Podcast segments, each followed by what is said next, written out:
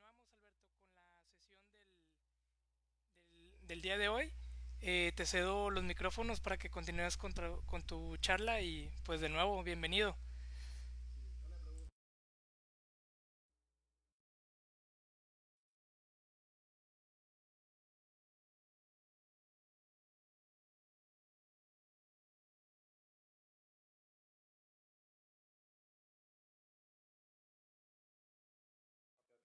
Buenas tardes a todos. Mi nombre es Alberto Rines Tragosa, como ya habrán escuchado en la presentación.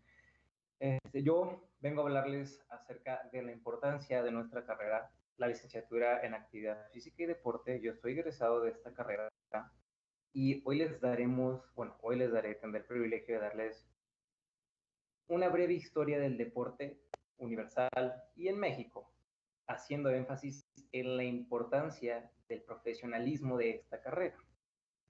Ok, primero, empezamos. ¿Qué es actividad física y qué es deporte? Son dos conceptos que son importantísimos de diferenciar, porque mucha gente piensa que con salir a correr, con salir a hacer gimnasio, X actividad, está haciendo deporte. Estamos cometiendo un error, no es lo mismo.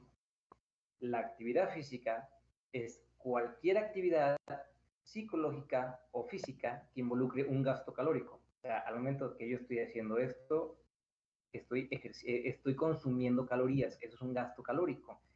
Entonces, esto podría considerarse como actividad física. ¿okay? Considerarse, no me refiero a que con así te estés ejercitando. Segundo, tenemos deporte. ¿Qué es el deporte? Es el conjunto de actividades físicas organizadas técnicamente, que están reglamentadas, que están confederadas. Esto significa que están eh, organizadas a través de clubes deportivos u organizaciones llamadas asociaciones o federaciones. Y tercero, que es competitivo. Este puede ser a su vez individual, competencia contra mí mismo o contra terceros. Ahora, una tercera definición que hay que añadir porque suele haber una confusión con nuestra carrera y la docencia, o sea, ser maestro docente de educación física. Eh, son dos cosas distintas la importancia de nuestra carrera eh, reside en que nosotros nos dedicamos a la dosificación y planificación de cargas de entrenamiento.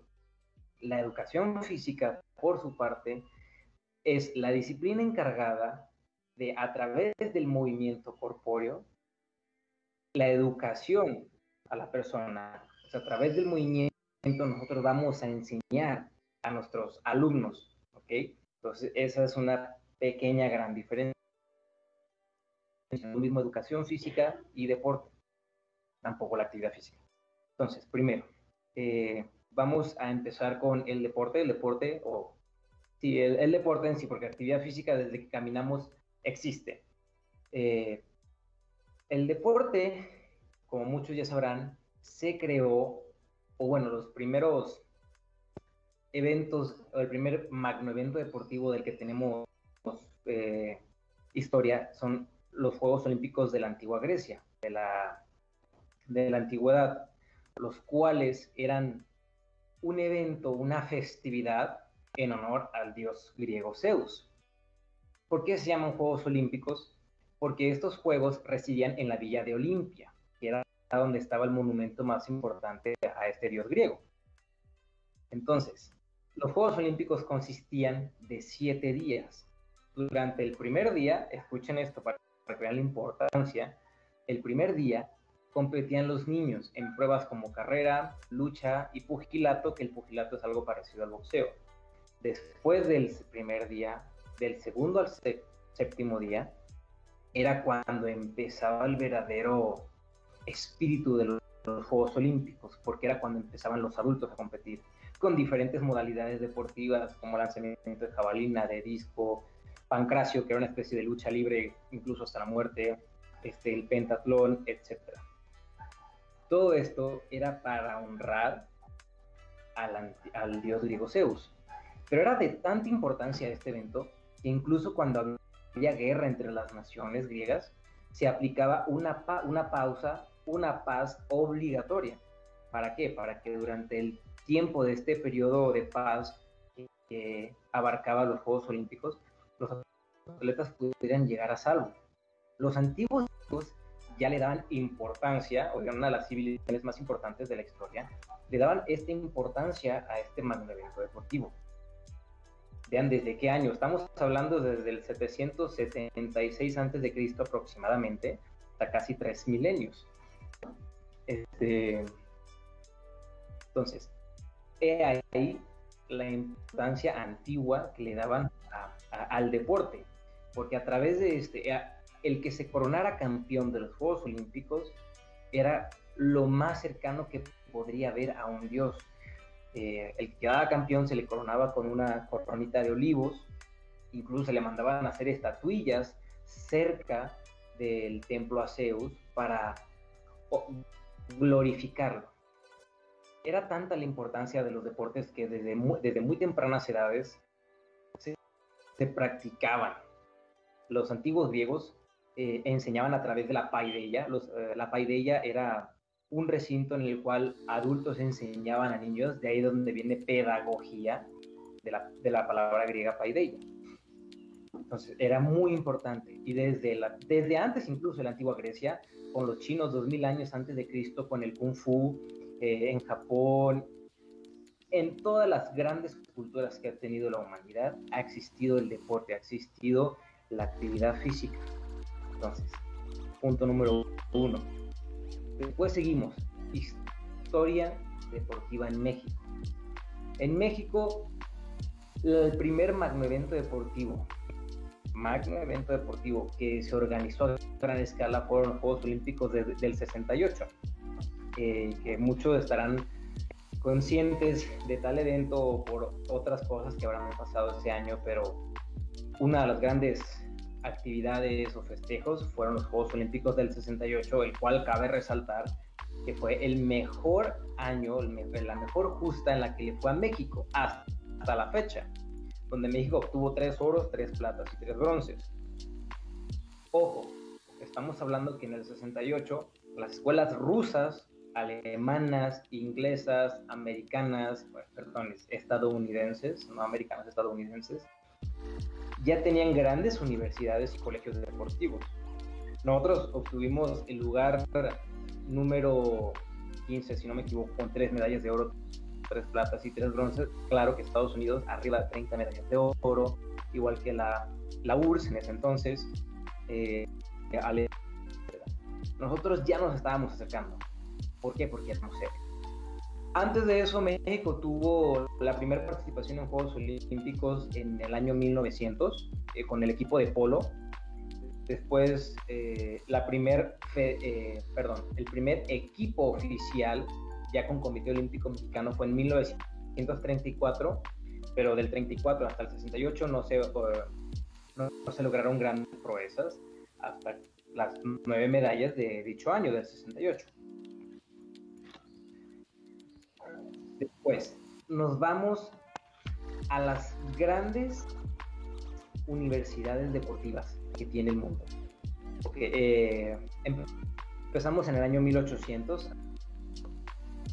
Tenemos la primera gran escuela deportiva, que es la escuela sueca, fundada por el sueco Per H. Ling, el cual era un médico militar y gimnasta, maestro de la gimnasia, gimnástica, como se le conocía en ese entonces, en el cual él hacía énfasis a la estética del cuerpo, al perfeccionamiento del cuerpo. Ojo, esto es algo que muchos, si no es que todos los antiguos maestros del deporte trataban de buscar a través de la enseñanza del movimiento.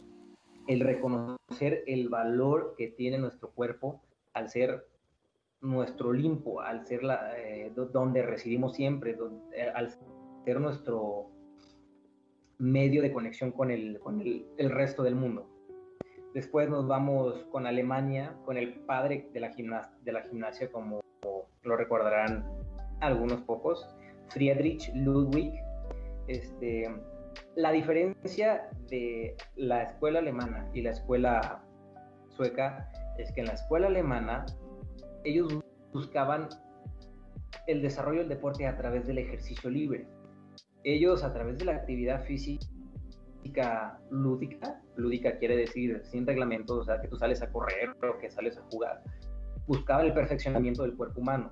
Después de la Primera Guerra Mundial hubo un deterioro en la bueno, Entonces el gobierno alemán impuso el ejercicio libre. Después, con la llegada del Reich en, en la época nazi, eh, una de las grandes cosas positivas que hizo fue el despunte de los grandes atletas alemanes, imponiendo el ejercicio libre y el obligatorio como deportivo a través de academias militares. Después nos vamos este, a las escuelas eh, estadounidenses con Catherine E. B. Beecher o Beecher, no sé cómo se pronuncia, que fue la primera mujer en organizar, bueno, primer mujer y primer persona en crear un sistema de educación física en 1952. 1952. Este, eh, después nos vamos eh, a las escuelas inglesas, nos vamos a las escuelas francesas eh, con, con, el, con el señor Thomas, que la diferencia de las demás escuelas a la escuela francesa es que él buscaba a través de la autoconcientización del alumno el administrar sus tareas. A diferencia de la alemana, que era obligada, el francés lo que buscaba era que el alumno fuera consciente de lo que tenía que hacer a través de la actividad. ¿Por qué les menciono todas estas escuelas? Porque si nos vamos más a la actualidad, todas estas escuelas que acabo de mencionar, la sueca, la francesa, la alemana, la británica, la estadounidense, que tienen en común, que son las grandes que rigen el mundo, no solamente deportivo, eh, hablando deportivamente, sino económicamente e incluso en temas de salud. ¿Y por qué México la raza de bronce? Como sabrán, México en estas Olimpiadas obtuvo el lugar 87, si no me equivoco, con cuatro medallas de bronce. Estados Unidos ganó con 39 medallas de oro, China con 38, Japón con 36 Menos 10 países, ¿quiénes son? Estados Unidos, China, Japón, Alemania, Corea del Sur, eh, Italia, Francia, Reino Unido. ¿Qué tienen en común? Que si buscamos cuáles son los países que más invierten en deporte, son estos. Si buscamos cuáles son los países que más actividad física realizan, son estos. Y si nos vamos al sector económico, no todos, pero la mayoría pertenecen a estos que acabo de mencionar. México en actividad física rezagado. México en sector económico rezagado. México en sector salud rezagado. ¿Coincidencia? No lo creo. Ahora, si nos vamos más fondo en nuestra carrera, en México no tenemos una cultura del deporte. En México tenemos una cultura de fútbol, que es lo que más vende en nuestro país, es lo que más llama la atención. ¿Por qué? Porque si nos vamos a Europa, eh, a Italia, a Hungría, a Alemania, sí, el fútbol es noticia, pero también lo es el waterpolo, también lo es el canotaje, también lo es el cricket. La diversidad en deportes es mayor. ¿Y por qué nosotros estamos rezagados? No tenemos una cultura del deporte. Por eso es la importancia de nuestra carrera en la actualidad. Y, no lo veamos simplemente por el lado deportivo o por el lado económico, sino por el lado de la salud. ¿Cuáles son los 10 países más sanos? Singapur, Italia, Australia, Suiza, Japón, Israel, España, Holanda, Suecia, la mayoría, eh, en su mayoría países nórdicos, que coincidencia también son los países que más se activan, los países que más salud gozan. México, como decía, rezagado como siempre. ¿Por qué? En todos los países que les acabo de mencionar hay, hay grandísimas y estupendas del deporte. En México acabamos de comenzar. La Universidad Metropolitana está haciendo un gran trabajo al crear y actualizar esta carrera.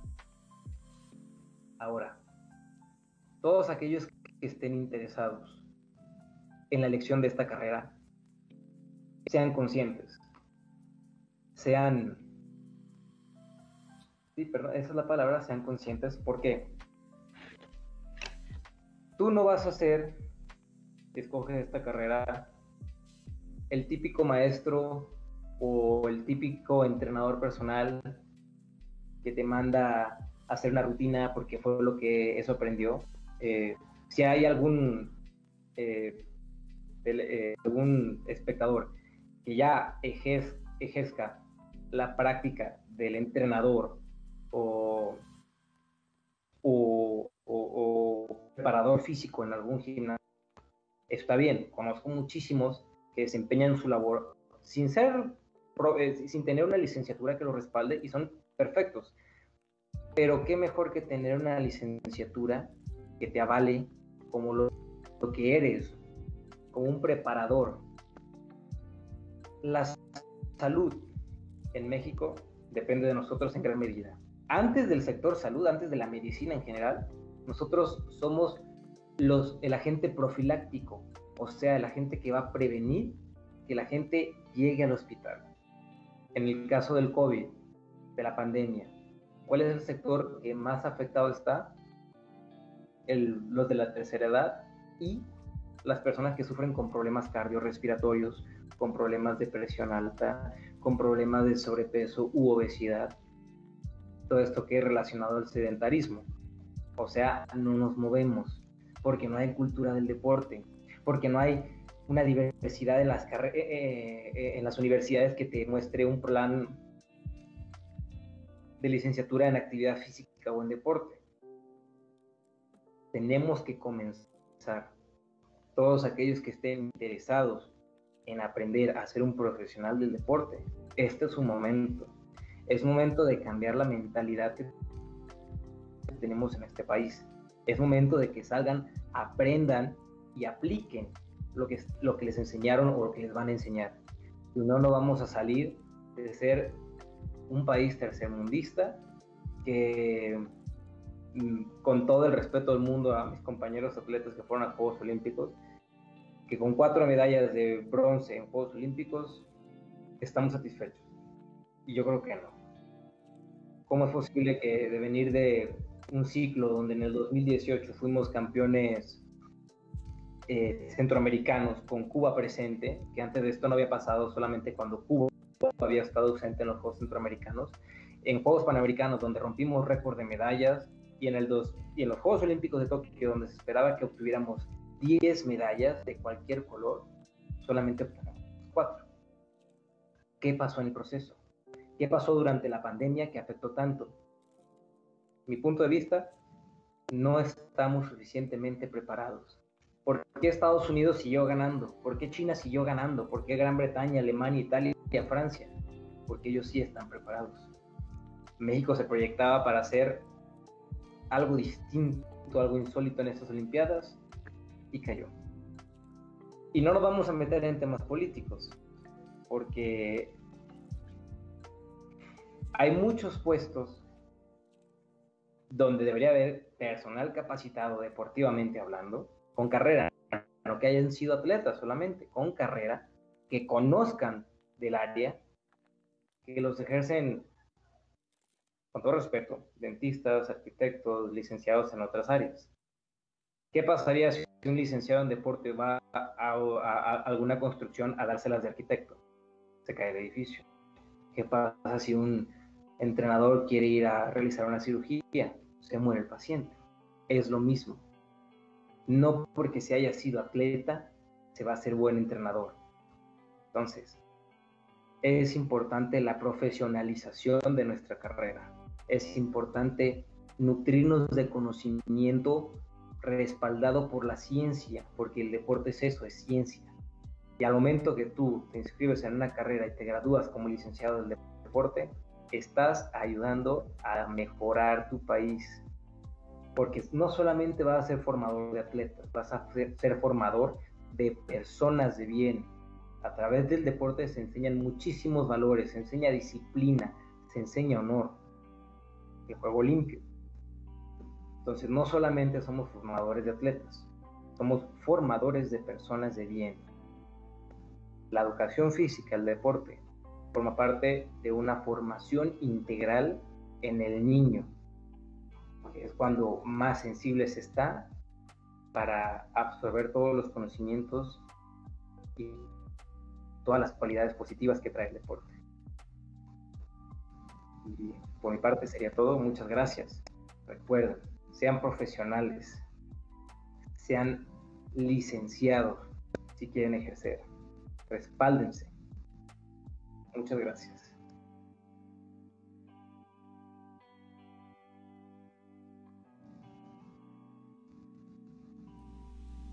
Muchas gracias Alberto por tu participación importantísima y sobre todo lo que comentas de fomentar el, el deporte pues igual desde una edad bien pequeña y pues los que estamos ahorita también en nuestras casas por pandemia pues eh, recomendamos pues movernos aunque sea no sé, tú Alberto recomiendas algo tú como experto del deporte entre ratos este qué podemos hacer sentadillas o hay algún tipo de ejercicios que podamos hacer eh, aquí en la silla del, comedor o algo para activarnos y, no padecer del sedentarismo que, ahorita pues está muy fuertísimo. Ok, eh, primero que nada, una dosificación o un plan de entrenamiento es como una receta médica. No te lo puede dar cualquiera. Además, que no los, los los síntomas o los padecimientos no son iguales en toda la población. Ahorita preguntabas que si hay alguna eh, algún consejo o alguna actividad que yo le recomendaría, caminar. Caminar, porque así yo lo estoy viendo. Bueno, perdón, ustedes me ven, pero yo no lo estoy viendo y yo no sé si detrás de la pantalla alguien esté escuchando y ojalá le llegue el mensaje. Pero si es una persona que sufre, que sufre de sobrepeso o que ha tenido problemas en articulaciones, si yo te mando a hacer sentadillas, probablemente te pinces o te desgarres algún tejido de tu cuerpo. Entonces, lo más recomendable, yo diría que es caminar. O sea, si jamás has hecho nada, empieza por caminar, por salir y caminar en tu parque, caminar alrededor de tu casa, de tu cuadra. Es el mejor comienzo si jamás has hecho algo. Y si tienes la posibilidad, contactar a algún profesional del deporte. Ojo, hay muchísimos imitadores. No vas a ir con un con un sobador a que te cure el hobby, ¿verdad? Es lo mismo en el deporte. No vas a ir con el tipo que está en el gimnasio súper charísimo porque no sabes qué hay detrás. Lo que le funcionó a él puede que no te funcione a ti y el primer día tú vas y quieres levantar 200 kilos en todos los aparatos, lo que pasa al día siguiente, ya no te quieres mover de la cama porque el entrenador te puso la recia de tu vida, cuando tampoco es bueno. No siempre se tiene que terminar cansado. No siempre tienes que terminar al borde de la extinción de un entrenamiento, de una rutina de ejercicio. Por eso les digo, lo mejor que hay es caminar. Ok, muy bien. Sí, de hecho también hay, ojo, entonces lo que dice Alberto, o sea, eh, los que estamos ahorita en casa, luego no resulta como el, el, extremo que quiera ponerse a hacer el, el insanity después de pues años de no hacer nada, entonces pues podemos sufrir una lesión. Entonces también ojo, ojo ahí. Este, no sé, Samantha, tenemos eh, preguntas o algunos comentarios en, en el Facebook para, para Alberto. Sí, así es. De hecho, tenemos tres preguntas. Pero sin embargo, quiero comentar algo. Eh, estoy de acuerdo en todo lo que dice el licenciado. De hecho, estamos en la mejor época ahorita que somos, pues, los chavos, la mejor generación ahorita, donde podemos practicar más el deporte, poder fomentarlo más para, pues, ya dejar de ser rezagados, como comentaba, porque sí, tristemente, se practica muy poco. Pero una de las preguntas que nos hacen aquí el público hacia el licenciado es ¿por qué decidió inclinarse hacia el deporte del canotaje? Ok. Este, la principal razón por la que escogí canotaje, tenía 12 años cuando inicié, era porque era un deporte nuevo, era un deporte que jamás había visto, que jamás había conocido. Y cuando me montaron por primera vez en mi kayak, en mi bote, estar encima del agua, eh, en contacto con la naturaleza, en espacios abiertos. En Tijuana fue esto. Fue una sensación completamente distinta a estar corriendo o a estar jugando fútbol o béisbol. Aquí era yo libre de hacer lo que quisiera. Pero me duró muy poco el sentimiento, porque al estar encima del bote duré como 3, 4 segundos y me caí. Entonces dije, no, esto no me puede vencer, yo tengo que dominar este deporte. Y el sentido de competencia fue lo que me, me mantuvo y me mantiene hasta la fecha en este deporte. El ser el mejor. Lo veo más como un reto. Sí, es como un reto personal. Sí, aparte de para demostrarme a mí mismo que se Sí, de hecho no es un deporte muy común, entonces tiene prioridades. También otra pregunta, ¿cuál es la mejor parte de competir? Uy, mira, eso es un análisis que, lo, he, lo he recabado a partir de los 12 años que tengo entrenando. Este, lo mejor de competir son las amistades que generas. Eh, he, tenido la fortuna de viajar a diferentes países en el mundo y te puedo decir que en todos los que he estado tengo por lo menos una persona que puedo llegar a visitar. Y el hecho de conocer diferentes culturas, de conocer diferentes formas de pensar, porque cada cultura representa una mentalidad diferente, te enriquece como persona. Yo hasta me atrevería a decirte que te vuelve más listo. Porque en tu cabeza, de hecho estudios científicos lo comprueban, el hecho de, por ejemplo, de hablar solamente un idioma hace que tu sinapsis nerviosa, o sea, el proceso de pensamiento, de transmisión de ideas a través de eh, electroestímulos, sea una. Cuando hablas español es como si solamente miraras hacia adelante. Una vez que conoces otra lengua u otro idioma, tienes otro campo de visión. Conoces otra cultura, se te abre otro campo de visión. Es un estudio científico que se llama Waldorf, el autor, pero es eso por eso me atrevo a decir que te vuelve más, este, más inteligente en algunos aspectos, tal vez. No a Einstein, pero te abre. Entonces, lo mejor de competir yo creo que son los amigos, las vivencias que creas. De hecho, lo, lo que dices, Alberto, pues también este, cabe resaltar que pues, el cerebro es un, es un músculo. Y al estar dándole como más cosas, pues también lo, lo, lo estás ejercitando. Entonces, pues ya saben, este, aquí a la audiencia, pues leer o eh, empezar a hacer ideas nuevas, o sea, como de, creatividad, pensar y todo, pues también estamos ejercitando ese, ese músculo y pues lo estamos este, fortaleciendo. No, y déjame agregar que tenemos la falacia eh, arraigada de que cuando entrenamos solamente ejercitamos los músculos del cuerpo no la mente. Pero estudios, que no sé por qué no son tan famosos como otros, demuestran que al hacer actividad física desarrollas más conexiones neuronales, o sea, o eres capaz de volverte más listo, porque estás realizando movimientos complejos, técnicos que antes no hacías. Es como cuando si eres derecho, empiezas a cepillarte los dientes con la mano izquierda. Estás realizando algo, algo, que antes no hacías. Eso requiere una nueva sinapsis neuronal. Es lo mismo con el Cuando realizas una actividad que requiere de un, de un gesto técnico que antes no hacías, desarrollas más conexiones neuronales.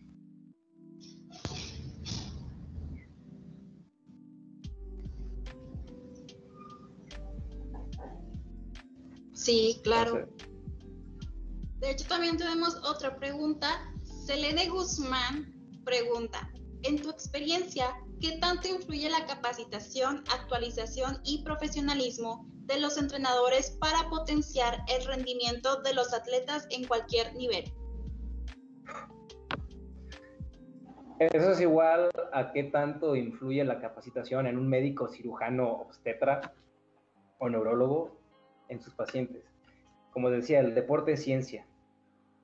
Entonces, un ejemplo, hace 40 años, eh, en la escuela soviética, que influyó sobre la escuela cubana y es la que actualmente gobierna la escuela mexicana, el conocimiento cubano, la idea de entrenar, por ejemplo, para 100 metros en atletismo, era correr y correr y correr y correr kilómetros.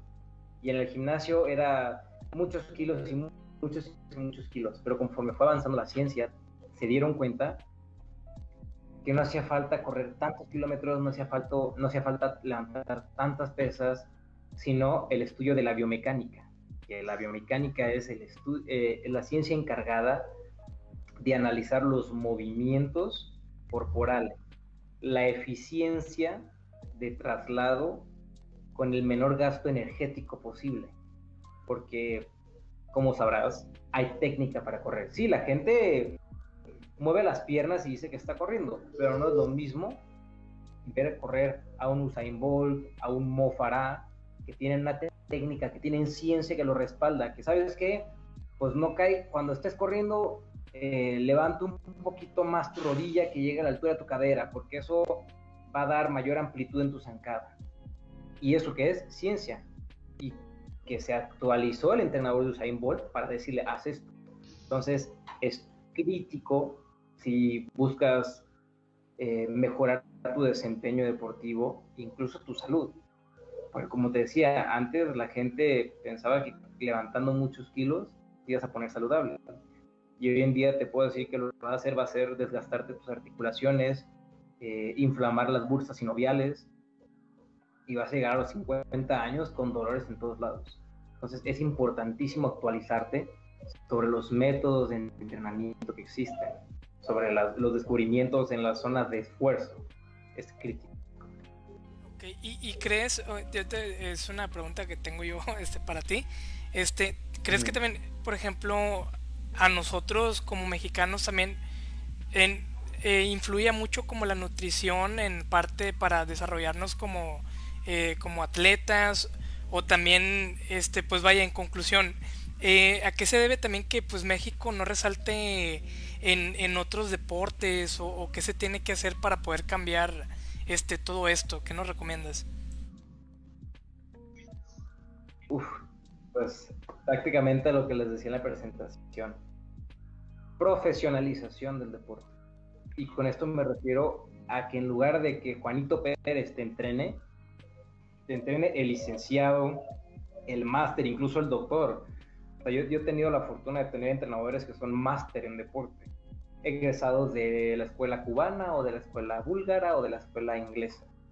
Y es muy distinto a que Juanito Pérez de los abarrotes de la esquina te entrene.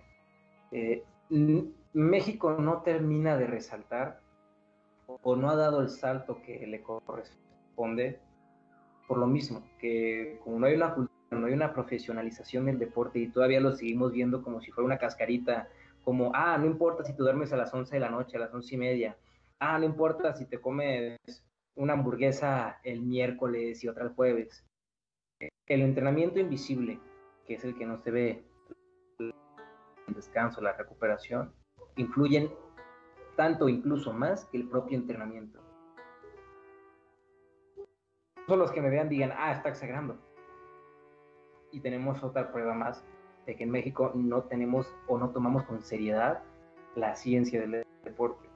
Los que hayan tenido la fortuna de ir a, de ir a algún país europeo, incluso de ir a Estados Unidos, este, notará la diferencia y hayan tenido la fortuna de ir a un centro deportivo o conocer a algún atleta, y platicar con él, se darán cuenta de la diferencia en mentalidad. Yo he platicado con atletas de otros países y tienen un régimen estricto en cuanto a su horario de, descanso. A las 10 de la noche yo ya estoy en cama, yo ya no agarro el celular. De hecho, una experiencia que tuve con un, con un compañero cubano, el celular se lo tenían prohibido dos horas al día, porque eso generaba un gasto en el sistema nervioso central y como él es de velocidad, el tener un sistema nervioso central fatigado re, eh, la velocidad de reacción a un estímulo sonoro. O sea, al la salida, él iba a salir fracciones de segundo más lento porque su sistema nervioso central estaba cansado. Pero si tú le dices a un atleta mexicano, tal vez no todos, que deje el celular, porque eso le va a perjudicar en su desempeño, te va a decir, ay, no, pues estoy acostado, estoy, estoy descansando. Tu cuerpo, pero tu mente no. Y, ese, y te puedo dar otros ejemplos donde es lo mismo. Son los pequeños detalles que hacen la gran diferencia. Este, entonces, es eso, por eso México no termina de resaltar, porque estamos arañando el comienzo de la profesionalización. Si ahorita mismo hiciéramos un conteo de cuántos licenciados en ciencias del ejercicio, ciencias del deporte o de la educación física hay en México, contra cuántos entrenadores amateurs hay, o bueno, cuántos licenciados de otras áreas dentro del deporte hay, te vas a ver. De hecho, pues buenísimo todo lo que nos comentas. Y, pues es eso, o sea, resumiendo todo, pues es, es disciplina, más que nada. Y pues obviamente cada cultura es diferente y pues hay que, hay que disciplinarnos. Sí, así es. Y ya para terminar, una última pregunta. Esta es mía hacia, hacia usted, licenciado. Eh, ¿Qué es lo que más añora conseguir como deportista? Oro en Juegos Olímpicos. Juegos Olímpicos. Ser, ser campeón olímpico y trascender. Con trascender me refiero a que todo lo que haga en la vida, positivo obviamente, de verdad, soy humano, también cometo errores, este, deje una huella en alguien y ese alguien trascienda también. Dejar un legado en el cual pueda ayudar a mejorar nuestro país o el mundo, si se puede.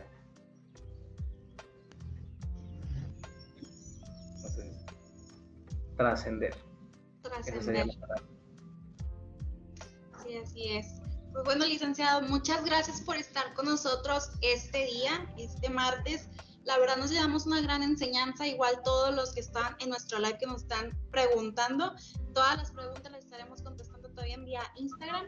Muchas gracias por su tiempo, muchas gracias por sus respuestas, por su presentación. La verdad es que nos llevamos una gran enseñanza de usted y un gran orgullo poder tenerlo en, en nuestra semana de conexiones UMM. Recuerden todos que mañana también tenemos pláticas del el licenciado Omar Méndez y la licenciada Jimena Cárdenas, donde nos van a platicar el licenciado Omar sobre las herramientas para vivir en la pandemia y la licenciada Jimena de La mente es primero. Así que, licenciado, no sé si usted decir algunas palabras de despedida.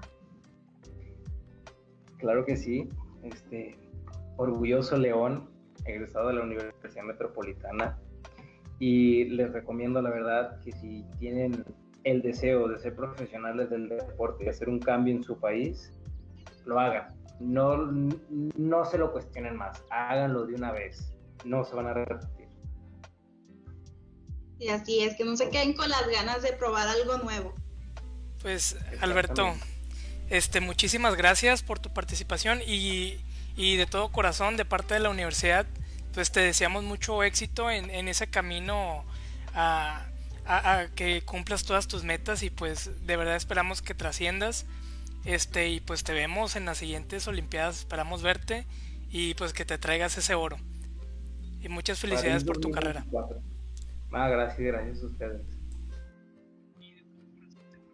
Así es muchas gracias a todos por sintonizarnos un día más. Nos vemos el día de mañana igual a las 12 del mediodía. Muchas gracias. Gracias. Un gusto.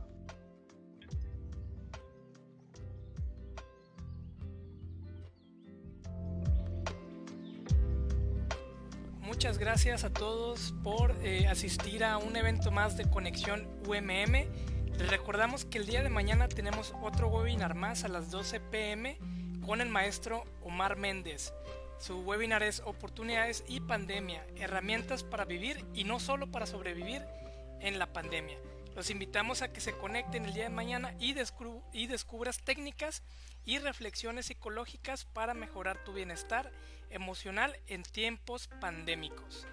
Entonces los esperamos el día de mañana con el maestro Omar Méndez.